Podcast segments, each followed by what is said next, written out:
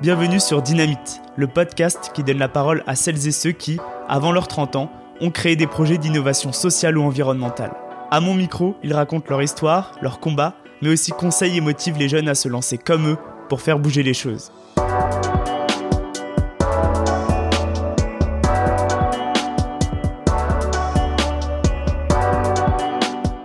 Après des expériences d'infirmière et de wedding planner, Fabienne souhaite créer un tiers-lieu familial, écologique et inclusif. Pendant de nombreux mois, elle imagine le projet, se forme, rencontre des banques et essaye de fédérer autour de son idée. Après deux ans de travail, le Kimia Café est né. Un bel espace dans le 20e arrondissement de Paris, avec un resto, une épicerie de produits locaux, des jeux pour les enfants et une chouette programmation culturelle. Avec le Covid, les premiers mois sont difficiles, mais l'impact du lieu se fait ressentir petit à petit sur le quartier et une vraie communauté se forme autour du projet. Cependant, le Kimia Café a toujours du mal à trouver son équilibre économique. Alors Fabienne se bat, multiplie les appels à la communauté et les projets pour continuer de faire vivre le lieu. À l'été 2022, elle est épuisée et prend la décision difficile d'arrêter. Sur ce podcast, on met souvent en avant les belles réussites, mais les apprentissages dans l'échec sont tout aussi importants. Avec Fabienne, on est revenu sur cette belle aventure du Kimia Café, les difficultés et la décision d'arrêter, sa vision de l'échec et le rebond après cette expérience. Merci Fabienne pour cet épisode passionnant.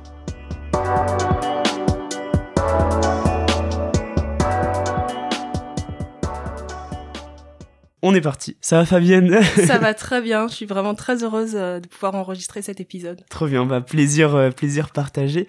Euh, Fabienne, je vais te poser tout de suite une question brise-glace. Toi, t'étais plutôt euh, expresso, café allongé ou thé? Café allongé, mais j'ai tendance à devenir expresso. Ok, d'accord. si je te pose la question, c'est que tu as fondé le Kimia Café. Donc aujourd'hui, on va parler tiers lieu, on va parler Kimia Café, le, le, lancement de l'aventure. Mmh on parlera aussi, puisque cette activité a fini par s'arrêter, du coup le, le rebond, donc ça va être vraiment intéressant. Euh, tout d'abord, qui es-tu Fabienne? Je te laisse le micro pour te présenter. Eh bien, j'ai 34 ans, j'ai eu plusieurs euh, expériences dans ma vie. J'ai commencé par être euh, enfant immigré de guerre, donc je suis arrivée de Centrafrique à l'âge de 8 ans. J'ai très tôt dû me construire, dû être forte et dû avoir un peu un plan pour ma vie. Et assez jeune, j'ai voulu aider les gens. Donc je suis devenue infirmière. J'ai travaillé en réanimation cancérologique. C'est vraiment un métier qui m'a passionnée parce que je pouvais euh, être au contact de l'humain, je pouvais aider les gens qui ne pouvaient plus s'aider eux-mêmes. Je me suis très vite rendu compte qu'il me manquait euh, un aspect créatif. Donc j'ai tout plaqué. Je suis devenue wedding planner. J'ai organisé, décoré des mariages, puis des événements professionnels. Et là, il me manquait encore quelque chose. J'avais l'aspect créatif, mais j'avais besoin de plus de sens. Il se trouve que euh, j'ai eu un enfant, que j'ai commencé à m'intéresser à la vie de famille, à la culture en famille, au sens de la famille, et j'ai commencé à nourrir le projet d'ouvrir un lieu de vie, un lieu qui puisse euh, rassembler plusieurs générations pour que chacune puisse avoir euh, son temps à elle mais ensemble. Hmm. Et c'est comme ça aussi simplement qu'est né le projet du Kimia Café, donc un tiers-lieu de vie et de restauration que j'ai fondé en 2020 et qui vient de fermer cet été 2022. Ok, super, merci beaucoup pour euh, cette présentation. Il me semble que du coup, tu as lancé euh, le Kimia Café quand tu as eu l'idée, tu avais 28, 29 ans, c'était par là à peu près euh, Oui, ça, voilà, 28, ça. exactement, c'est ça. Et, euh, et euh, du coup, tu as, basculé vers l'entrepreneuriat à, à, impact. Comment tu as euh, appris le, le métier d'entrepreneur? Parce qu'à chaque fois tu as fait des reconversions Exactement. Et, et, à chaque fois ça demandait plein de compétences et comment tu as fait cette conversion de infirmière wedding planner à euh, entrepreneur? Quand j'étais infirmière, j'ai fait une formation à distance pour devenir wedding planner, mais là, j'avais pas la notion de ce que c'est qu'être entrepreneur. Je pensais juste devenir wedding planner, organiser des événements, faire des plans de financement, trouver des prestataires, mais j'avais pas du tout la mesure de ce que ça impliquait derrière, c'est-à-dire gérer une entreprise, gérer des clients, avoir un plan d'action, avoir un business plan, voir euh, dans le futur. Et j'ai fait énormément d'erreurs dans cette première expérience. Pour le coup, je suis heureuse de l'avoir vécu parce que je pense que ça m'a permis d'apprendre énormément de choses et de ne pas reproduire les erreurs à un moment où j'ai eu une vraie société, où mm, j'ai eu mm, des mm. salariés, où il y avait beaucoup plus euh, d'ampleur, d'amortissement, etc. derrière.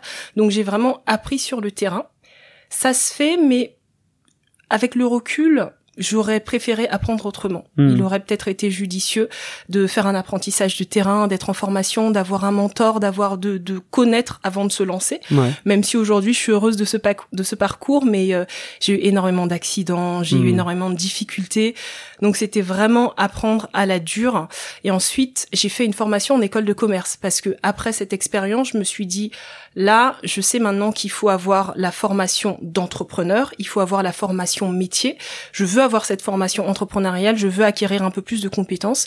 Et du coup, j'ai fait une formation en six mois euh, avec entrepreneurs dans la ville d'ailleurs, qui forment des personnes qui n'ont pas eu la chance de faire une école de commerce, qui leur permet d'avoir toutes les billes pour pouvoir entreprendre. Trop bien. Et euh, tu, du coup, tu, tu te lances dans, euh, dans cette idée. Donc, ça vient vraiment de, comme tu disais, le, ton premier enfant, le fait que tu te tournes vers la vie de famille et que tu avais fait un peu ce constat que euh, il manquait un peu ce lieu euh, de, enfin, de rassemblement. Exactement. Euh, avant qu'on rentre un peu dans l'aventure du, du Café, c'est quoi on entend beaucoup ce terme, mais c'est quoi un tiers lieu et quel est l'impact de, de, ces endroits? Parce qu'il y a beaucoup d'incitations aussi à lancer des tiers lieux, Exactement. mais pourquoi concrètement? Quel est quel est l'impact? J'ai entendu parler de ce terme la première fois en 2019 quand j'étais en école de commerce justement, parce que j'avais un projet qui regroupait différentes, plusieurs dimensions. Il y avait l'aspect restauration, il y avait l'aspect famille, il y avait l'aspect culture, il y avait l'aspect aussi de l'accessibilité. Et je me rendais bien compte que ça collait pas à l'entrepreneuriat classique, que ça hmm. pouvait pas juste être un restaurant, ça pouvait pas être une société classique. Et c'est là que j'ai entendu parler d'un tiers-lieu. Un tiers-lieu, c'est quoi? C'est un lieu à une, avec une orientation multiple. Il faut savoir qu'il peut être physique, donc comme le restaurant, comme le lieu culturel, mais il peut aussi être numérique. On trouve des espaces numériques où on peut se connecter, avoir accès à différents différentes euh, à différentes prestations de services. Donc voilà, c'est vraiment un lieu qui porte en son sein plusieurs choses. Ça peut être l'accès à la culture, on va co-construire, on va se former, on va créer, on va innover, on va un peu refaire le monde. Donc chaque tiers-lieu a une spécificité. Euh, L'idée du tiers-lieu, c'est qu'il repose sur une communauté. Donc les utilisateurs font le tiers-lieu, ils vont être actifs, ils peuvent participer à la programmation, ils peuvent participer aux services dans la restauration par exemple, ils peuvent mmh. apporter des services, peuvent, on va par exemple trouver des ateliers de, de réparation qui sont menés par la communauté. Donc c'est vraiment un lieu pour la communauté, par la communauté, et le but, ça va être de faire ensemble. Il y a quand même un enjeu derrière social, de briser un peu euh, cet entrepreneuriat qui repose sur une personne ou sur un groupe, là de l'ouvrir et d'avoir un réel impact social sur mmh. son environnement.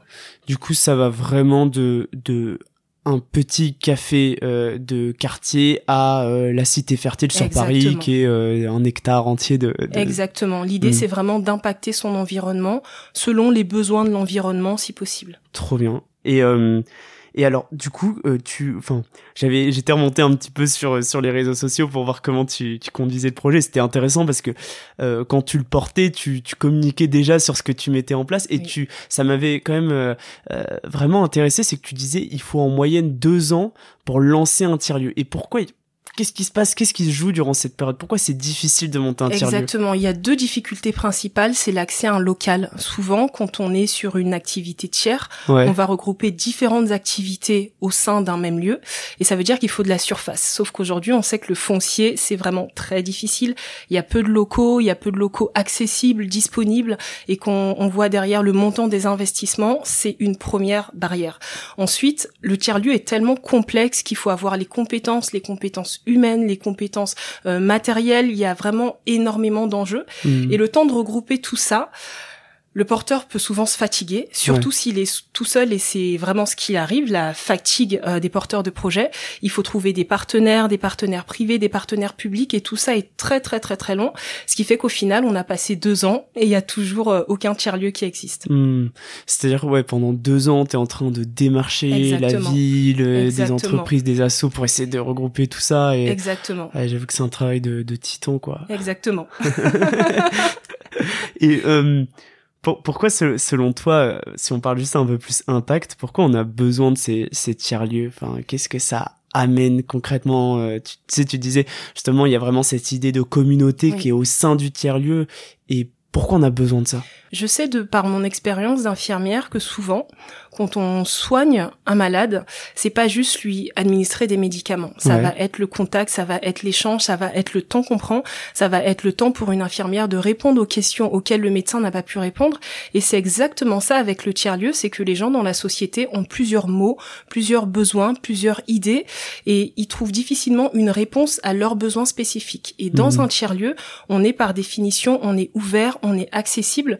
Le fait aussi que le tiers-lieu regroupe une communauté, ça veut dire qu'il y a plusieurs compétences dans la communauté, et pour une personne qui va par exemple avoir besoin de trouver un stage, on peut avoir quelqu'un qui propose un stage. Pour une personne qui a un besoin particulier, une compétence particulière, on peut avoir au sein de la communauté quelqu'un qui possède cette compétence ou qui peut répondre à ce besoin.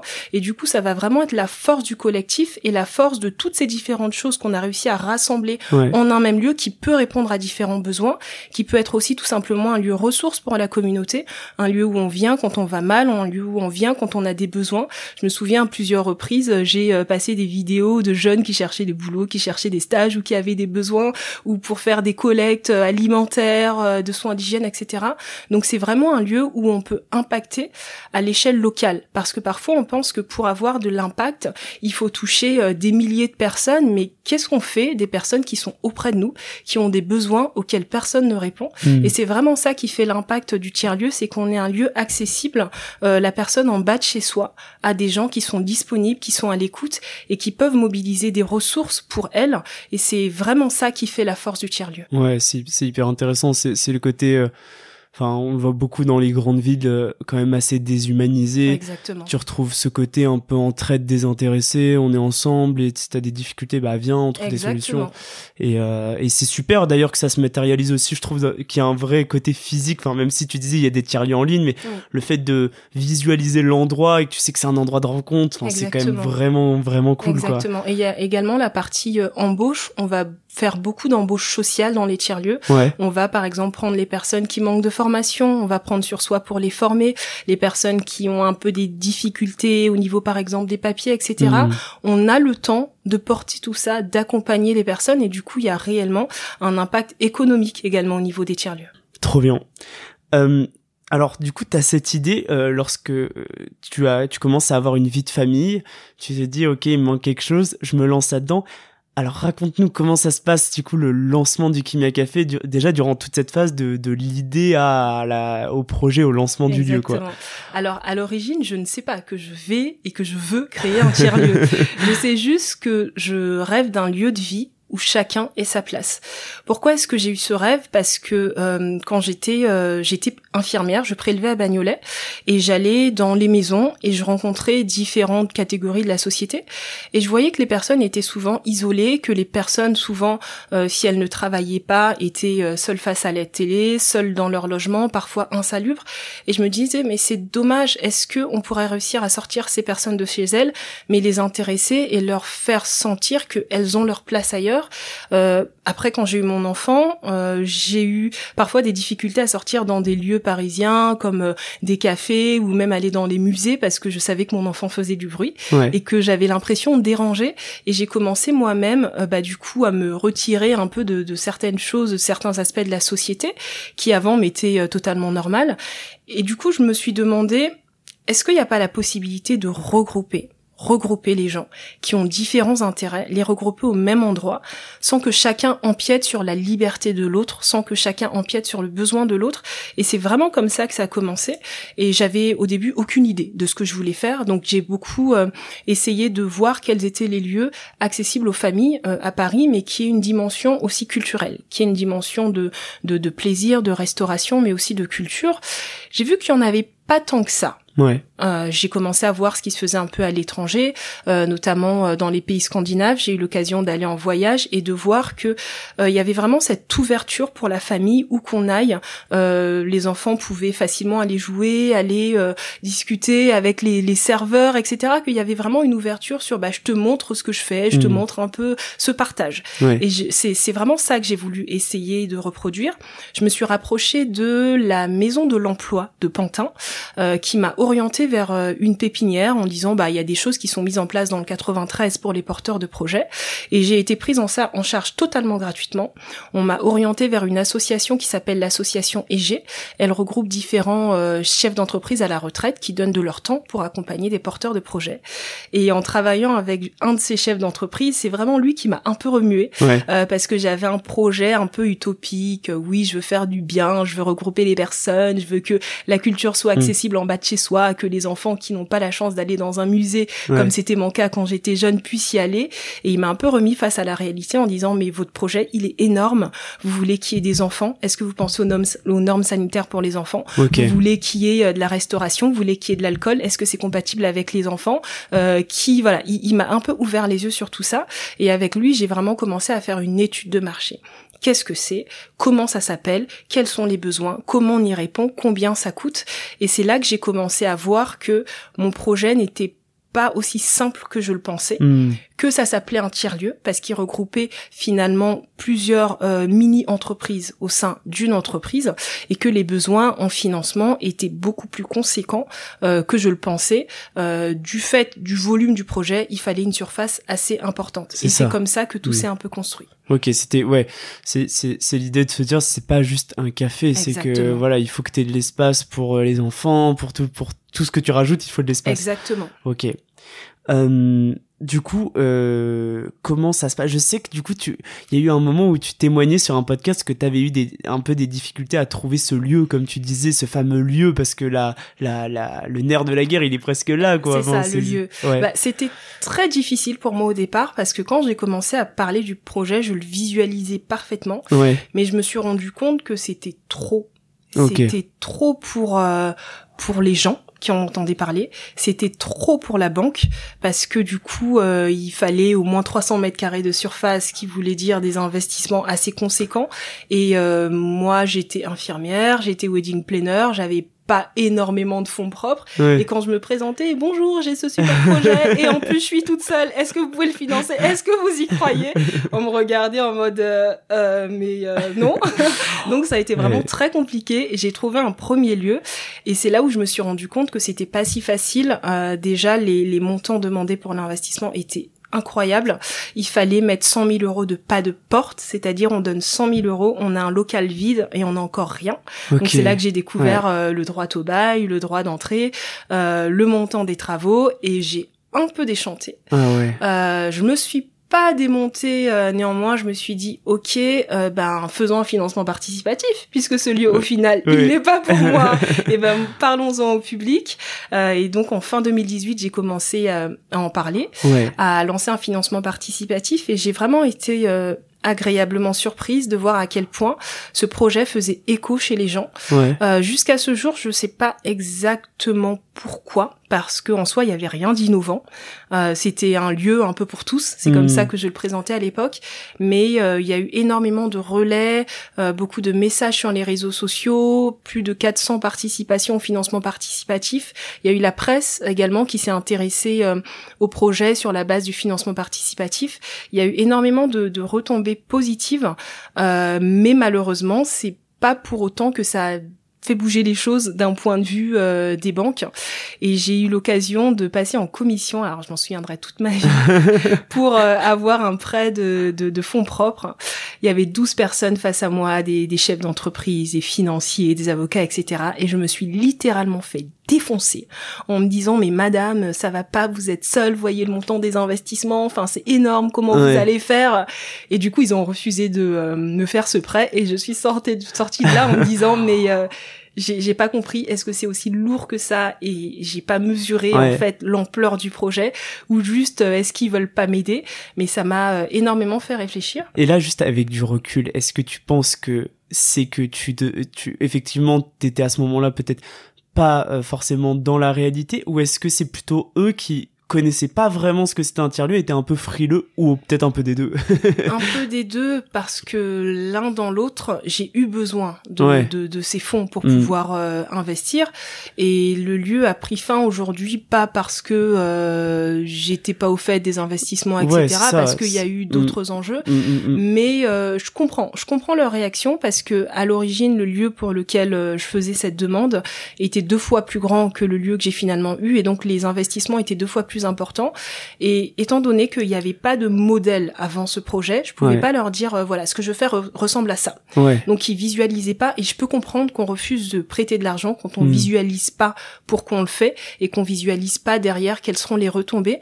Donc je leur en veux pas du tout et d'ailleurs ça m'a rendu service parce que ça m'a poussé à me dire bon ben si ce sont des professionnels ils connaissent là en l'occurrence mieux le domaine financier que moi. S'ils ils ont dit non, il y a des raisons et ça m'a permis justement de prendre du temps pour me former parce que j'avais j'avais plus de plan, j'avais plus de hmm. local, je savais plus quoi faire. Donc j'ai décidé de faire une formation et ça m'a vraiment beaucoup aidé par la suite pour pouvoir affronter ce que j'ai dû affronter. Donc quelque part, c'était un mal pour un bien. OK. Du coup, là, pendant deux ans, tu euh, avances sur euh, un peu en sous-marin en quelque sorte. Enfin, pas tant que ça, puisque t'en parles, voilà, mais tu mm. t'avances sur ce projet. Euh, tu essayes d'avoir un maximum de partenaires pour aller chercher l'argent qu'il te faut pour bah justement pouvoir acheter le lieu dont tu as besoin, faire les travaux. Euh, t'as cette campagne qui fonctionne bien, les gens participent, il y a de l'intérêt. Alors comment tu comment ça comment la situation se débloque? Comment tu arrives à, avoir le premier local? Alors du coup, je fais cette euh, formation en école de commerce, la formation se termine. J'ai un business plan, j'ai appris pas mal de choses, je suis rodée mais j'ai toujours pas de local. Et l'un des formateurs euh, m'oriente vers le GIE Paris Commerce, c'est l'entité du coup qui gère euh, tous les, locaux commerciaux des bailleurs sociaux de la ville de Paris. D'accord. Et du coup, je découvre ce site, tu vois qu'ils ont plein de locaux, je candidate pour un local je passe en commission, euh, l'attribution m'est refusée. Par contre, un mois plus tard, il m'appelle, Madame Brier, on a un local pour vous, est-ce que vous êtes toujours en recherche? Et c'est le fameux local, du coup, mmh. euh, dans lequel le Kimia Café a pu prendre vie, dans le 20e arrondissement. Donc, euh, les choses se sont fait comme ça. Une fois qu'il y a eu l'attribution du local, il y a eu encore une période compliquée, parce que l'administratif, il faut savoir que c'est très long. Donc, entre le passage en commission avec l'administration, du coup, l'attribution du local en commission et la signature du bail, il s'est passé six mois. Ah ouais, ok. Donc c'est six mois pendant lesquels j'étais en train d'attendre quand est-ce que ça va se débloquer. Enfin c'était, euh, j'ai l'impression que tout a été attente, attente et un peu euh, incertitude à chaque fois. La situation s'est finalement débloquée. Euh, une fois qu'elle s'est débloquée, qu'on a pu avoir une adresse, il y a pu avoir le financement de la banque. Et pour la petite histoire, il y a une seule banque qui a accepté de financer le projet. C'était la BNP et elle a accepté parce qu'elle était partenaire de Ulule sur laquelle la plateforme sur laquelle il y a le hmm. financement participatif et que du coup euh, le projet du Kimia Café avait été sélectionné comme projet à l'impact et que l'un des lots c'était le financement par cette banque. Donc un local, une banque, ça faisait quand même pas beaucoup de chance. Donc du coup euh, voilà les travaux, le financement, on se prépare à ouvrir et là on doit ouvrir le 16 mars 2020.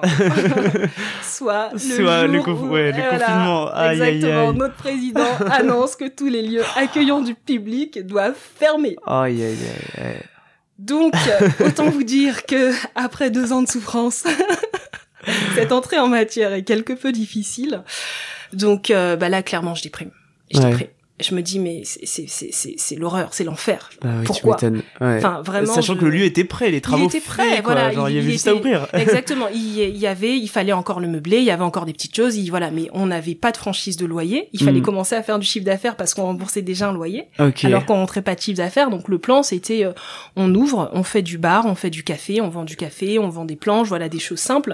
Mais on commence à être au contact du coup de notre clientèle et on commence à générer du chiffre d'affaires. Et là, ça c'est impossible. Et euh, pendant 15 jours, euh, littéralement, je broie du noir. Euh, parce que j'ai déjà un prêt à rembourser, j'ai déjà deux salariés et tout est déjà lancé. À ce moment, je peux pas dire stop parce que tout est déjà sur le compte bancaire. Et euh, voilà, j'essaye de prendre euh, des informations partout. C'est, euh, on a beaucoup de webinaires à ce moment. Je sais pas si vous vous souvenez, au début du confinement, euh, on commence à découvrir bah, toutes les réunions sur Zoom, énormément de webinaires. Je, je, suis tous les webinaires que je peux. Je fais appel à tous les coachs que je peux. J'ai différents sons de cloche, différents conseils. Il y en a l'un qui me dit, l'expert comptable me dit, Fabienne, Madame Briet, ne faites rien. On ne sait pas ce que sera l'avenir. Je l'ai tout parce que si vous commencez à vous mettre des investissements sur le dos et que demain vous pouvez pas rembourser ce hmm. sera compliqué. L'expert comptable me dit ça et euh, j'ai un entretien avec un coach, je sais plus dans quel domaine. Euh, il me dit bon bah qu'est-ce que vous avez dans le lieu? On avait déjà euh, tout notre stock de produits d'épicerie parce qu'ils étaient prévus qu'il y ait de la vente en vrac. Il me dit, bah, vous avez à manger. Les gens ne pensent qu'à manger en ce moment. Ouvrez. Donnez-leur à manger. Et je me suis dit, c'est, je me dis, c'est censé. Voilà. On a à manger. les gens, voilà, les gens faisaient des gâteaux. On avait des sacs de farine, 50 kilos de farine. Bon, allons-y.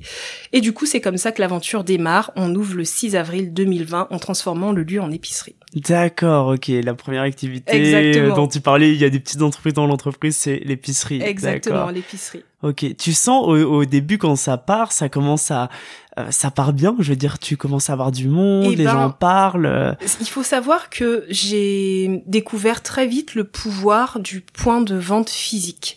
Euh, quand avant de faire les travaux, on avait fait une pré-ouverture. En gros, euh, on a proposé à manger, quelques spécialités et on a invité les gens à venir un peu casser les murs, grébouiller sur les murs. Et là, on a fait quand même un certain chiffre d'affaires où je me suis dit bon, on a vendu pas cher. Le but c'était pas de faire du bénéfice, c'était juste de dire aux gens il y a quelque chose qui va se passer ici. On a réussi à faire un certain chiffre d'affaires, donc là j'ai pu déjà palper le potentiel. Et quand on a ouvert, on a eu très vite des clients. Après, on était aussi en plein confinement, les gens étaient ils avaient euh, exactement, mmh. donc ils sont très rapidement venus. Et euh, le premier jour d'ouverture, il y a une dame qui nous dit mais pourquoi est-ce que vous faites pas de fruits et légumes? L'idée ne tombe pas dans l'oreille d'une sourde. le lendemain, je prends ma petite voiture, je vais à Rungis, je prends trois caisses pommes, carottes. Euh, les caisses sont vidées en une heure et demie, et là, je me dis, ah ouais, il y a une opportunité. Ouais, carrément. Et donc, dès le lendemain, le lieu devient une épicerie avec du fruit et légumes, euh, des produits secs, on fait des plats emportés, et c'est le carton. Hmm. Et c'est le carton en prévu. On est trois, on bosse six jours sur sept. On fait trois fois le chiffre d'affaires que euh, j'avais estimé pour le lieu. Euh, on a plus de 130 clients par jour. Et c'est juste euh, exceptionnel ce qu'on vit à l'ouverture en plein confinement avec une activité qui n'était pas du tout celle qui était prévue. On avait prévu une toute petite épicerie de vente du quotidien. Et là, on se retrouve avec une épicerie avec des centaines de références. C'était incroyable et assez magique. Trop bien. Mm.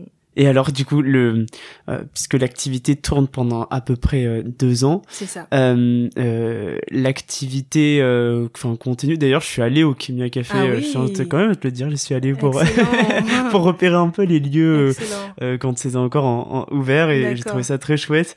Et, et du coup, ouais, l'activité fonctionne bien. le reste, ouais, pendant. Exactement. Alors, c'est une activité qui a très bien fonctionné. Et aujourd'hui c'est compliqué pour moi de dire ça a fonctionné ça a pas fonctionné hmm. parce que la réalité c'est qu'on a eu du chiffre d'affaires. Ouais. on a eu des clients on a eu euh, même du bon chiffre d'affaires. Euh, et on a vraiment été euh, rythmé par euh, la crise sanitaire et toutes les mesures qui ont été imposées. Hmm. euh, les six premiers mois malgré la crise les gens étaient quand même dans l'attente de ce projet qu'ils avaient suivi. Donc on a une activité qui a bien fonctionné. On a eu un premier mois d'août calme mais un peu comme partout à Paris et euh, ça a commencé un peu à être compliqué à la fin du deuxième confinement, donc le confinement qui a duré six mois pour euh, pour les restaurants, parce que quand on a ouvert, on est tombé à 50% de fréquentation hmm. et 50% du chiffre d'affaires, et ça a été très dur de recapter les gens. Euh, c'est-à-dire que nous, on était là, l'offre était là, on a adapté l'offre aux nouveaux besoins, on a bougé les prix, bougé les formules, on a vraiment fait en sorte de répondre aux besoins des gens, sachant qu'en six mois sans restaurant, les gens avaient pris de nouvelles habitudes. C'est ça. Ceux qui avaient mhm. l'habitude de déjeuner dans les cafés allaient déjeuner ailleurs, ceux qui avaient l'habitude de bosser et déjeuner dans les cafés, ce qui était une partie importante de notre clientèle, ils ont changé d'habitude, ils sont aménagés des super espaces chez eux, ils ont fait autrement. Et du coup, quand on a réouvert, euh, on a vu seulement six mois d'existence avant d'avoir six mois de fermeture. C'est comme si les gens avaient fait un reset en fait dans leur esprit. On se mm. retrouve le premier mois à avoir 30% de fréquentation, 50% le deuxième mois, et on reste à 50% de fréquentation pendant euh, pendant quasiment six mois. Sauf que 50% de fréquentation pour un business qui a même pas un an, c'était vraiment euh, compliqué et on a travaillé énormément avec toute l'équipe. Euh, on a vraiment euh, été rechercher qu'est-ce que les gens voulaient. Euh, ok, on a passé cette période de confinement, maintenant quelles sont vos attentes, quels sont vos besoins, on a mené plusieurs enquêtes, on a bougé pas mal de choses et on a réussi à relancer l'activité telle qu'elle avait été au démarrage mais avec six mois de décalage et c'était euh, six mois trop. Et on n'avait pas les reins assez solides financièrement, sachant que euh, le nerf de la guerre, comme je le disais au départ, c'était le local et le financement. Mhm. Et qu'en termes de financement, euh, s'il y a une erreur que j'ai faite, c'est de d'avoir démarré avec une trésorerie insuffisante en me disant j'ai pas les moyens d'avoir plus parce que là je voilà j'ai mis tout ce que j'ai comme économie, j'ai pas plus. On va démarrer, on va faire du chiffre d'affaires, le chiffre d'affaires va pouvoir euh, être injecté dans la trésor. Et ça, s'il y a quelque chose que je devais changer, euh, ce serait certainement ça. Ce serait de démarrer avec beaucoup plus d'argent parce que finalement, on ne sait pas de quoi demain est fait. Hmm. Et c'est vrai que si on avait eu cette trésor, si on avait eu six mois euh, du coup d'activité en réserve, ça nous aurait permis de tenir les six mois où on n'a pas eu hmm. d'activité, ce qui n'était pas le cas. Tu, tu, tu disais dans, dans une de tes vidéos euh, que c'est euh, comment dire le, justement ce que tu mets en avant c'est que le modèle économique aussi des tiers lieux il est super précaire enfin c'est hyper difficile là-dessus est-ce que c'est parce que c'est justement cette euh, euh, le fait que tu plein de petites entreprises qui rend le truc un peu difficile enfin quel est ton retour là-dessus? Le fait qu'il y ait plein de petites entreprises, ça a surtout engendré des complications au niveau de la gestion. Parce qu'il faut gérer le restaurant, gérer la rentabilité, la marge du resto, qui est différente de la marge de l'épicerie, qui est différente de la partie culturelle. Donc ça, je dirais que c'est surtout au niveau de l'organisation et de la, de la gestion que c'est compliqué. Euh, là où peut-être il y avait un conflit avec euh, le du coup la rentabilité d'un point de vue tiers lieu, c'est je pense que j'ai j'ai fait trop d'embauche sociale peut-être, hmm. euh, ou parfois j'ai voulu euh, aider les gens parce qu'il y avait des gens qui étaient vraiment en difficulté, qui ne trouvaient pas d'emploi par ailleurs. Et euh, bon, voilà, je, je, me disais, dans un tel lieu, c'est là où justement on va aider les gens, mais c'était des gens qui avaient pas de formation et surtout qui étaient plus difficiles à former. Donc ça veut dire qu'il fallait les doubler plus longtemps. Ça veut dire que derrière il y avait beaucoup plus d'erreurs. Et je pense que si on cumule ça hmm. avec le, bah du coup euh, les les les confinements les, voilà exactement finalement ça, ça génère quand même un certain nombre de difficultés qui font boule de neige hmm. et qui au bout du compte font que c'est trop. Je me suis toujours dit que si j'avais ouvert un simple restaurant, j'aurais pas eu ces soucis hmm. parce que euh, on aurait fonctionné en tant que restaurant avec les horaires de, de restaurant, avec le travail de restaurant, je me serais pas posé la question de bon ok euh, là on peut on peut laisser passer ça, on peut faire avec etc. C'est vraiment un ensemble. Le fait que on peut pas dire qu'on soit un tiers lieu à mon sens si on n'a pas cet enjeu social, si on n'a pas cette ouverture vers l'autre, si on n'a pas aussi cet effort, euh, comme je le disais par exemple au niveau de l'accessibilité, on faisait en sorte d'être vraiment accessible pour que ce ne soit pas uniquement un lieu de bobo, mais pour que les familles euh, qui euh, peuvent pas se le permettre ou qui fréquenteraient pas ce type de lieu pour différentes raisons puissent aussi avoir des raisons de hmm. venir. Et tout ça finalement pour le commerce en ces temps de Covid, c'était euh, très compliqué. C'est vrai que je pense à beaucoup de gens qui imaginent plein d'activités, de concepts à mixer et c'est hyper cool, mais juste pas oublier que c'est de la gestion derrière et que c'est plein de métiers et que c'est épuisant aussi comme tu disais pour le porteur de projet quoi. Exactement. Si on est si on est beaucoup dessus euh, beaucoup de porteurs de projets ça c'est bien mais mais quand on est comme tu dis la majorité sont un ou deux. Exactement. C'est dur quoi. Pour le coup si c'était à refaire, je pense que j'aurais peut-être commencé par une seule activité. Ouais. Euh, et que euh, une fois que l'activité aurait été installée, euh, une fois qu'on aurait atteint un rythme de croisière, j'aurais peut-être installé les autres hmm. activités mais c'est vrai que le tiers-lieu, euh, et c'est très chronophage, c'est dur émotionnellement, c'est dur dans la gestion. Si on a la chance d'être plusieurs à le porter, c'est bien. Et si on est seul, il faut bien s'entourer de professionnels euh, compétents pour euh, nous appuyer. Mais il faut surtout commencer par la simplicité. on peut par l'idée, on peut par les valeurs démontrer ce qu'on veut faire hmm. sans le démontrer physiquement. À quel moment tu t'es dit ça y est, j'arrête? Tardivement. Ouais. très tardivement, peut-être 15 jours euh, avant la fin. Euh, la fin était très compliquée parce que on était dans une période où on avait une reprise d'activité, où on avait beaucoup de clients, où les gens ne comprenaient pas pourquoi je disais que on va arrêter. Donc j'étais un peu dans cette schizophrénie de dire non mais attends Fabienne là, vous avez bossé pour avoir des clients, vous avez des clients et tu vas arrêter. C'est juste que euh, sur les calculs, sur le prévisionnel, ça passait pas. Hmm. Et euh, malheureusement, on est resté beaucoup trop longtemps sans client, six mois sans client, euh, c'était très compliqué. Et même s'il y a une reprise d'activité, ça a été difficile. Donc je me suis dit tardivement que j'allais arrêter parce que j'ai vraiment lancé beaucoup de SOS. J'ai commencé par les SOS à la communauté, mais la communauté aussi bienveillante et participative participative soit-elle n'a pas autant d'impact en fait euh, quand les besoins sont déjà hmm. très importants.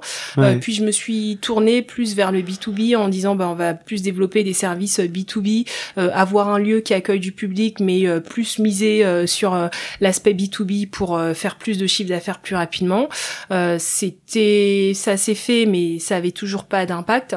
Puis j'ai essayé plutôt d'axer sur l'association en disant bah on a une association où on fait énormément de choses. On avait par exemple bah, tous nos concerts étaient gratuits, les expos étaient gratuites, les ateliers pour les enfants étaient gratuits, enfin énormément de choses euh, rendues gratuites euh, du coup pour euh, la communauté. Donc j'ai essayé d'utiliser ce levier pour lever des fonds, mais lever des fonds ça ne se fait pas comme ça en un hmm. claquement de doigts du jour au lendemain.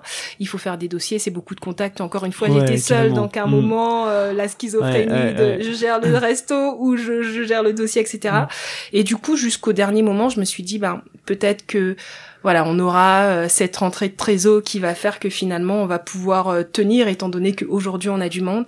Et à un moment, euh, justement avec l'appui, euh, l'aide de mon mari, euh, qui voyait que j'allais pas bien du tout et que euh, physiquement, enfin c'était plus possible. J'étais hyper tendue, j'étais hyper angoissée, je dormais plus. Enfin physiquement, je commençais vraiment à, à mal vivre l'aventure et c'était, c'était, enfin c'était pas agréable pour mes proches de me voir comme ça et de vivre avec moi dans cette situation. Et du coup, j'ai la chance d'avoir ben, un mari qui m'a alerté en me disant mais en fait là j'ai peur pour ta vie. Ouais. Voilà, c'est et c'est à ce moment quasi brutalement que je me suis dit euh, OK, il faut arrêter. Et euh, quasiment 15 jours avant la fin, mais la fin, j'ai vraiment eu du mal à, à, à la décider parce que je ne voulais pas avoir de regrets et je voulais être sûre d'avoir euh, fait tout mon possible. Donc avant que ça se termine, j'ai essayé de tenter de OK puisque aujourd'hui on a du chiffre d'affaires mais ce qui pèse, ce sont les charges. Et eh ben, il suffit d'éliminer les charges et ça va rouler. Hmm. Mais euh, je pense que tout avait pris une ampleur euh, physique et psychologique beaucoup trop importante c'était possible de continuer l'activité, c'était possible effectivement juste de faire un coffee shop et de plus faire de restauration, etc. Étant donné qu'on avait une clientèle, qu'on avait quelque chose hmm. qui tourne, qu'on avait déjà des réservations pour la rentrée. Enfin, c'était pas le souci de l'activité. C'était juste que ça a tellement été difficile tout le temps qu'on a atteint euh, un niveau de difficulté où ben la personne qui porte. Ouais, c'est ça. T'étais cramé quoi. voilà, je, je, ah, je, enfin, j'ai le dernier mois, j'ai eu deux accidents. Enfin, je, hmm. j'avais l'impression de vivre dans un monde parallèle tellement que j'étais pas bien, on me touchait, je sursautais, enfin c'était j'étais dans un truc plus normal. Il y a un week-end, je pensais avoir le Covid, mais non, j'étais juste hyper fatiguée, j'ai dormi 24 hmm. heures non-stop. Ah j'ai eu le temps d'envoyer un texto au travail pour dire je suis pas bien les gars, euh, voilà, faites sans moi et j'ai juste dormi. Donc voilà. Et euh, après, j'imagine que ça a quand même été difficile. Raconte-nous comment ça s'est passé l'après. Oui. Souvent, d'ailleurs, je, précise, c'est vrai que souvent on compare ça un peu comme beaucoup de choses à une forme de deuil avec un peu le déni, comme comme t'avais connu un peu avant en disant non, ça. ça, va pas s'arrêter, et puis euh, l'acceptation, tout ça. ouais. L'après a été très compliqué, mais j'ai la chance d'avoir une vie personnelle très équilibrée et je pense que c'est ce qui m'a sauvée parce que quand ça s'est terminé, on est tout de suite parti en vacances hmm. et j'ai eu 15 jours sans personne, rien qu'avec mon mari et mes enfants. Euh, on était en Provence, il faisait beau, on mangeait des fruits gorgés de soleil. Euh, j'ai été dans une bulle. Hmm qui m'a protégée, je pense. Euh, donc ça a été très difficile, j'ai beaucoup pleuré. Je recevais beaucoup de messages pour me dire euh, mais pourquoi t'as fermé? Euh, On comprend pas. Euh, c'était super. Il y avait plein de monde. On comprend rien. Mm. Enfin c'était tous les messages que je recevais. J'avais l'impression d'être la méchante de l'histoire, celle qui a fermé un lieu que les gens adoraient et qui fonctionnait. Et c'était très dur. J'ai même, enfin voilà, des fournisseurs qui m'envoyaient des mots très désagréables alors que j'ai fait au maximum pour être avenante et pour informer, etc. Mais les gens en fait était, on était dans une relation très passionnelle avec ce Kimia Café, que ce soit les salariés, que ce soit moi et certains fournisseurs, parce qu'on était vraiment dans, un peu comme une famille, tout était à l'échelle locale, tout était, euh, on était dans une période de crise qui nous a beaucoup rapprochés.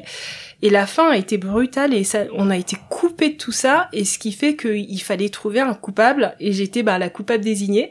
Donc c'était très difficile, mais comme dès que ça s'est terminé, j'ai été mise dans une bulle par mes proches, ça m'a permis un peu euh, de, de, retrouver des forces rapidement. Hmm. Et clairement, ce dont j'avais besoin, c'était de dormir et de manger. Ouais.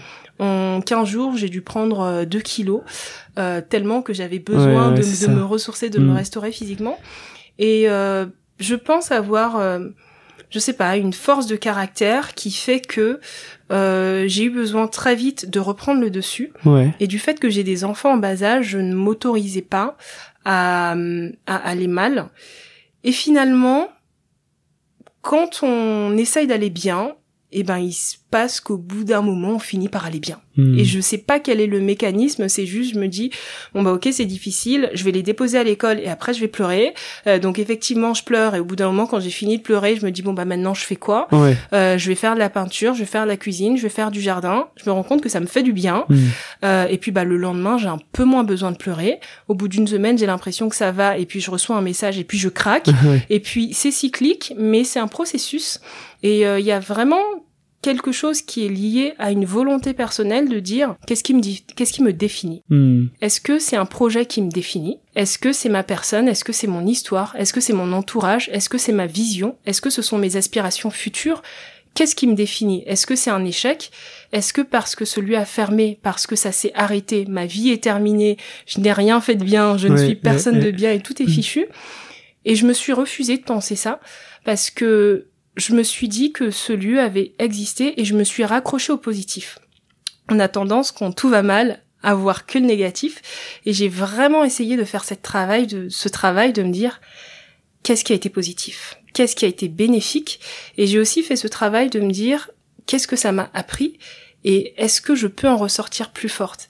Et pour moi, quelque chose qui était très fort, c'est que j'ai toujours considéré que je me suis trompée d'études parce que j'ai été infirmière et j'ai fait un apprentissage qui ne me permettait pas de faire d'autre chose que des soins. Et par l'expérience, en ressortant du Kimia Café, j'ai atteint un niveau cadre et je me suis dit mais waouh. en vrai, il s'est passé des choses. Il y a eu un échec. Ça s'est soldé par une fermeture, mais je ressors de la cadre alors que quand je suis entrée, je l'étais pas. Et ça a un peu fait un déclic euh, chez moi de me dire, voilà, c'était un échec, mais c'est pas la fin. Hmm. C'était une étape cette étape s'est soldée par un échec. Qu'est-ce que je peux en apprendre? Qu'est-ce qui peut en ressortir? Parce que toute évidence, si maintenant je suis cadre, c'est quand même qu'il s'est passé quelque chose. carrément. Voilà, c'est que euh, ok, c'est fini et c'est fermé, mais euh, mon statut a changé. Et voilà, c'est vraiment tout ce travail. J'ai fait un, incroyable travail intérieur sur moi. Je me suis beaucoup coupée des réseaux, je me suis coupée du monde. Euh, il y a une fois, ça a traumatisé tout le monde, mais j'ai refusé d'aller à l'anniversaire de mon neveu parce que je savais que ma famille nombreuse, qui était fan du Kimia Café, allait m'en parler et je n'avais qu'un besoin, c'était qu'on m'en parle. Exactement. Je me suis mm. protégée au maximum et c'est vraiment ça que je peux conseiller. C'est dans ce genre de situation, mettez-vous dans votre bulle parce que vous allez mal, j'allais mm. mal, j'avais pas besoin qu'on me fasse me sentir encore plus mal. Donc je me suis mise dans ma bulle, je n'ai fait que les choses qui me plaisaient, je n'ai essayé de voir que le bon côté des choses parce que le mauvais côté des choses se présentait à moi, donc je devais m'efforcer d'être dans une force contraire pour aller vers le positif. Mm. Et je pense que c'est vraiment ça qui m'a permis d'en sortir si vite et j'avoue que je ne pensais pas que j'allais me relever si vite.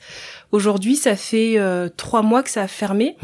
Et c'est étrange parce que j'ai plus de douleur. Hmm. Alors je vous avoue que parfois quand je vois les copines qui étaient dans les mêmes situations que moi et qui ont continué et qui aujourd'hui euh, tournent, ont du monde, etc., je me dis euh, Fabienne, enfin, t'aurais pu continuer, ouais. mais je regrette pas. Hmm.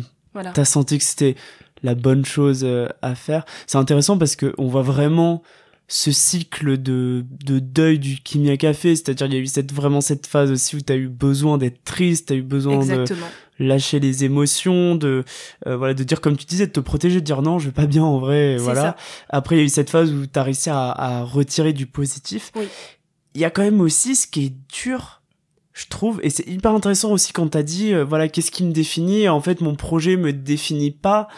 Euh, et je reste Fabienne Briette et voilà et, et, et c'est différent de je sais pas Fabienne du Kimia Café Exactement. quoi. Et, et mais c'est quand même difficile. Je pense que t'as quand même peut-être traversé cette phase quand même de, de crise de confiance ou de où ça fait mal à l'ego, quoi. Tu vois Comment tu tu traverses cette phase-là? C'est dur. Très sincèrement, j'ai eu vraiment mal. J'ai eu très mal. Je suis quelqu'un qui lâche pas.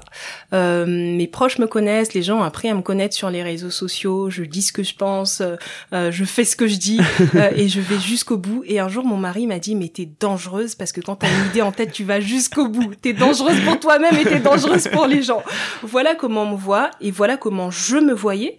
Et en fait, je me suis rendu compte que j'avais des limites je me suis rendu compte que mon corps m'imposait des limites et je me suis rendu compte que j'étais pas toute puissante. Allez comprendre pourquoi, allez savoir pourquoi. J'ai toujours eu l'impression que je pouvais me sortir de tout, que je pouvais me débrouiller. Pourquoi? Parce que je suis très travailleuse. Quand j'ai un besoin, je demande. Quand je ne connais pas, j'apprends. Quand j'ai besoin, je cherche et je me suis toujours définie comme étant cette femme qui peut travailler toute la nuit mm. pour au petit matin voir la solution. Et pour moi, le fait que j'ai cette force, cette capacité de travail et cette endurance, ça me permettait d'ouvrir toutes les portes. Et un jour, je me suis rendu compte que ça suffisait pas. Que je pouvais travailler toute la nuit et qu'il se passait rien et qu'il fallait quand même fermer et ça a été une grosse claque. Ma confiance en moi, on a vraiment euh, pris un sacré coup et euh, j'ai eu honte Mm. J'ai eu honte, j'ai eu honte d'avoir fait des promesses aux gens, d'avoir dit aux gens ce lieu est, génial, euh, suivez-moi, venez, investissez, participez. Et il a fermé, j'ai eu sacrément honte. Mais le fait est que euh, dans la vie, on a des réussites, on a des échecs. Le plus important, c'est d'avancer. Le plus important, c'est de continuer. Le plus important, c'est de poser un pas après l'autre. On peut pas tout réussir, mais le plus important, c'est pas d'avoir réussi, c'est de continuer à chercher encore, de continuer à avancer. Et même si j'étais triste, même si j'avais honte, même si je, je sentais bien que j'avais foiré quelque chose, même si honnêtement euh, au bout d'un moment le Covid voilà la seule chose que j'aurais pu faire c'est avoir plus de trésors mais le Covid j'aurais pas pu euh, l'anticiper. Mais euh, j'ai j'ai quand même sacrément eu honte et ça a pas mal atteint ma confiance mais le fait est que euh, je sais aussi être objective et euh, je sais que beaucoup de restos ont fermé, je sais que euh, beaucoup ont dû faire des PGE avec des montants énormissimes, ce qui n'a pas été le cas du Kimia. Je sais que beaucoup ont dû faire des prêts supplémentaires, ce qui n'a pas été le cas du Kimia. À un moment, je me suis juste dit, je sais aussi que j'aurais pu continuer. Et je pense que quelque part, ça m'a aussi beaucoup protégée parce mm. que euh, quand j'ai fait une demande de redressement judiciaire, d'abord, euh, les juges, en voyant le chiffre d'affaires, ont dit bon bah ok, euh, il y a du chiffre, réduisez les charges et puis c'est reparti. Il y avait aussi cette possibilité, mais personnellement, j'étais plus alignée. Mm. Personnellement, j'étais vraiment affaiblie. ces deux années en fait où il a fallu tenir, tenir, avoir des idées, rebondir, arrêter ça, lancer ci, réagir, c'était deux années dans la réaction. Et c'est comme si au bout de deux ans, mon corps m'a dit euh, stop, euh, cocotte, euh, je peux plus te porter, je peux plus te suivre. Et j'ai fait un choix pour me protéger. Hmm. C'est très égoïste parce que pendant deux ans, j'ai donné et parce que le tiers lieu c'était pour donner. J'ai voulu ouvrir un lieu dont j'ai eu besoin à un moment donné, mais ce besoin je l'ai dépassé parce que mes enfants ont grandi, je l'ai déplacé, ils fréquentaient même pas ce tiers lieu. Mais je me suis dit si j'ai eu ce besoin, d'autres doivent l'avoir, hmm. alors pourquoi pas y répondre? Et du coup j'ai passé deux années à répondre aux besoins des gens et un jour j'ai répondu à mon besoin qui était de dire stop, de me reposer, de passer du temps avec mes enfants, de retrouver une vie saine, de cuisiner, de faire des choses que je ne faisais plus parce que ma vie était devenue Kimia Café et j'avais besoin que ma vie redevienne la propriété de Fabienne Brier. C'est hyper fort ce que tu dis euh, comme phrase et c'est super intéressant.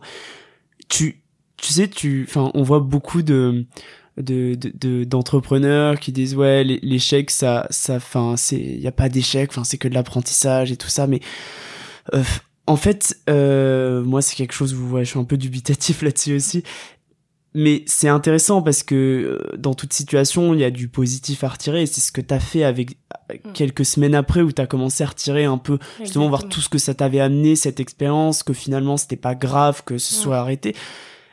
Mais comment tu justement comment t'arrives à rebondir, tu mm. vois? Et eh ben justement pour moi c'était très important de me dire c'est un échec parce que je suis une jusqu'au boutiste. Ce que je commence, je dois le réussir comme nous disait en travaillant comme une dingue, en, essayant d'avoir toutes les ressources à disposition, de les acquérir en tout cas. Et j'avais besoin de me dire Fabienne c'est un échec ouais. parce que je savais que dire euh, oui c'est un apprentissage que c'était juste masqué, maquillé. C'est vrai. Et mm dans mon honnêteté, dans mon besoin de transparence que j'avais besoin vis-à-vis de moi-même, ça ne me permettait pas d'avancer. Et c'est pour ça que j'ai commencé à dire sur les réseaux sociaux, voilà, c'est un échec. Voilà, j'ai foiré. Mmh. Voilà, j'ai commencé à me le dire et j'ai commencé pour que pour se dire, c'est ok, voilà, tu, tu peux rater, tu peux mmh. foirer, tu peux te vautrer lamentablement, même si c'est pas de ta faute, tu t'es vautré. Ouais. Et c'est pas grave. Mmh. Relève-toi, continue. Et je pense qu'à partir du moment où j'ai commencé à voir les choses comme ça, eh ben ça a dédramatisé quelque chose en moi. Ouais. Et j'ai avant tout besoin que ça dédramatise en moi pour que ce le soit pour les autres parce que finalement parfois on a cette fausse modestie où on veut dire des choses pour que les gens nous disent non mais c'est pas grave, c'était génial et t'as fait ton mieux et c'était pas de ta faute. Bah si, si j'étais partie avec 30 000 euros de trésor en plus, voilà, et eh ben le Kimia Paris 20 serait peut-être encore là. Donc voilà, c'était pour moi c'est important de poser les mots d'être honnête vis-à-vis de soi-même. Si pour toi c'est un échec, hmm. eh ben fais ce travail jusqu'à ce que tu acceptes que tu as vécu un échec. Et ensuite, toi, demande-toi maintenant qu'est-ce que tu fais de cet échec? Hmm. Et pour moi, c'était la question, c'était de me dire, j'ai voulu tout arrêter. J'ai voulu dire, euh, bon bah voilà, je, le, le tiers lieu j'en veux plus, le lieu de vie j'en veux plus. Et le fait d'avoir fait ce travail, de d'avoir réussi à accepter que j'avais connu un échec, ça m'a permis de revenir à qui je suis qu'est-ce que je veux, quelle empreinte je veux laisser sur ce monde, quelle est ma manière à moi d'être humaine, d'être euh, une âme, une âme sociale, sociable, de vivre avec son environnement. Et j'en suis venue à la conclusion que j'aimais profondément réunir les gens, leur offrir du confort, du réconfort, du bien-être, parler, sourire, la chaleur que, que j'offrais déjà en tant qu'infirmière, que j'offrais dans l'événementiel, que c'est ça qui m'anime et quand je le dis, enfin le simple fait de le dire me rend heureuse. Et je me suis dit, ben si c'est ça pour toi Fabienne, bah vas-y, recommence. Et c'est ce que j'allais dire, c'est tu c'est vraiment ça qui va te motiver du coup à, à recommencer. Exactement. C'est vraiment, en fait, j'en suis à l'arrivée à, à la conclusion que si je ne faisais pas ça, je ne pouvais pas être complète et mhm. complètement heureuse. Parce que j'ai vraiment plein de talents. Là, j'ai euh, lancé euh, une boîte d'auto-entrepreneurs dans la communication. Euh, voilà, j'ai déjà eu mes premiers clients. J'ai passé des entretiens en me disant, bah peut-être que je vais redevenir salarié quelque temps, le temps de souffler. J'ai eu trois propositions de poste, dont l'une pour être manager dans un grand groupe. Enfin, il y a, y a, mhm. y a j'ai beaucoup de possibilités. Mais à un moment donné, je me suis dit, qu'est-ce qui va faire que moi je serai épanouie. Et j'aime beaucoup, je, je, j'emploie beaucoup cette terme de femme épanouie, productive, de vie épanouie, productive, parce que on peut pas être productif si on n'est pas épanoui. À mon sens, on peut travailler toute sa vie, on peut avoir un salaire, on peut bien faire son travail, mais si on n'est pas épanoui, il manquera quelque chose. Mm. Et moi, ce qui m'épanouit, c'est d'être au contact des gens, c'est d'apporter quelque chose, c'est d'apporter des solutions, c'est d'apporter du bien-être et ça me rend heureuse de faire mm. ça. Et si ça sert les autres et que ça me rend heureuse et que ça peut être euh, générateur ben de business, ouais. pourquoi pas Pourquoi changer? Génial. Quel conseil tu aurais à donner aux, jeunes qui euh, ont peur de se lancer dans l'entrepreneuriat impact parce qu'il y a cette peur de l'échec? Ou aussi aux, aux, aux, gens qui se sont lancés et mm. qui ont échoué pour justement arriver à rebondir. Oui, s'ils se sont pas encore lancés, je veux leur dire qu'ils ont raison d'avoir peur parce qu'aujourd'hui l'entrepreneuriat social est valorisé, tout le monde en parle, il faut aller, mais la réalité c'est que quand on fait du social, le social a un coût. Mm et il faut réussir à amortir ce coût pour se lancer dans le social. Donc je leur dirais vraiment de bien se renseigner, mais de pas se renseigner selon ce qu'on pense faisable, selon une certaine utopie, selon quelque chose qui n'est pas réaliste, mais se renseigner avec des chiffres à l'appui. Euh, se renseigner avec derrière euh, un petit coussin euh, qui va pouvoir amortir tout cet aspect, cet aspect social. Et pour les personnes qui se sont déjà lancées et qui ont euh, connu des échecs, je leur dirais qu'elles ont maintenant pu voir quelle était la lourdeur de l'entreprise l'entrepreneuriat social et que si ça les passionne toujours, il faut vraiment apprendre euh, de, de, leurs échecs, de leurs erreurs, des difficultés. Il faut repartir sur ce caillou dans la chaussure, mmh, comme, mmh, on, mmh. comme, on, aime bien l'appeler. Il faut le retravailler. Et euh, il faut il faut pas voir ce qui a fonctionné, ce qui était cool. Voyez ce qui a été difficile, travaillez sur ce point et retournez-y en ayant consolidé la chose. Mais il faut y retourner. Euh, si on sent qu'on est appelé à ça, il faut y aller parce que l'entrepreneuriat social, c'est vraiment, c'est plus qu'un travail, c'est une passion, c'est une vocation, c'est du cœur, c'est de l'humain. donc tout le monde n'a pas cet appel. Si on a cet appel, il faut s'armer, il faut s'équiper, il faut s'entourer et il faut y retourner parce que c'est vraiment profitable. Trop bien. Fabienne, pour toi, il sera comment le monde de demain? Le monde de demain, c'est un monde euh, où on s'entraide. Il faut qu'il y ait des grands, il faut qu'il y ait des petits. C'est comme ça depuis que le monde est monde, mais il faut vraiment réussir à créer des ponts. Il faut que euh, les grands réussissent à, aider les petits, il faut que les petits aient des ponts vers les grands, et il faut que tout le monde puisse comme ça tisser des liens, un peu comme un cerveau. Euh, tu vois toutes les connexions, mm, c'est un mm, mm. monde connecté. Alors aujourd'hui, on a la connexion numérique, mais il faut qu'on réussisse à avoir cette connexion physique. Il faut qu'on réussisse à avoir euh, cette connexion au niveau de l'alimentaire pour que euh, les pays qui ont puissent aider les pays qui n'ont pas. Il faut vraiment que ce soit un monde connecté. Et c'est un peu comme ça que je le vois avec l'entrepreneuriat social. C'est un entrepreneuriat qui répond à des besoins économiques, mais qui répond aussi à des besoins sociaux. C'est créer des ponts entre les différentes sphères de la population les différentes sphères de la famille, les différents besoins, les différents euh, niveaux de richesse, parce qu'il y a des inégalités. C'est un fait. Euh, le monde de demain, il est euh, au clair avec les faits et il crée des ponts pour rééquilibrer les choses. On finira là-dessus. Du coup, euh, bah merci beaucoup Fabienne. Le, ton retour d'un, de ton retour d'expérience était hyper riche et, euh, et merci d'être passé au micro de Dynamite. Merci de m'avoir invité. C'est la première fois que je parle de l'échec après cette expérience. J'espère que euh, cet épisode pourra aider des personnes qui traversent des moments difficiles. C'est un épisode passionnant car on parle de la vision de l'échec et du rebond et c'est beaucoup d'apprentissage dans ce témoignage. Fabienne donne plusieurs conseils très intéressants à garder en tête pour lancer des projets. Ne pas avoir peur de ne pas réussir, c'est difficile mais ça permet de ne pas se voiler la face. Ne pas se définir par son projet, reconnaître ses propres limites et savoir dire stop. Pour Fabienne, elle a également eu le besoin d'appeler ça vraiment un échec pour lui permettre de l'accepter plus facilement et de rebondir. Enfin, il faut prendre le temps d'analyser les facteurs de l'échec pour voir ce que ça nous a apporté et enfin, si on le sent au fond de soi, relancer un nouveau projet. Merci d'avoir écouté Dynamite. Si vous avez aimé cet épisode, n'hésitez surtout pas à mettre plein d'étoiles sur vos plateformes de podcast préférées, à suivre Dynamite sur Instagram dynamite.podcast et en parler un maximum autour de vous. Vous pouvez également m'envoyer des messages pour me faire part de vos remarques ou de vos questions, ça m'aide vraiment à améliorer le projet. Je suis Jérôme Codias, créateur de Dynamite, un podcast engagé pour mettre en lumière d'autres modèles pour cette nouvelle génération afin d'imaginer une société plus juste et durable. Merci et à bientôt.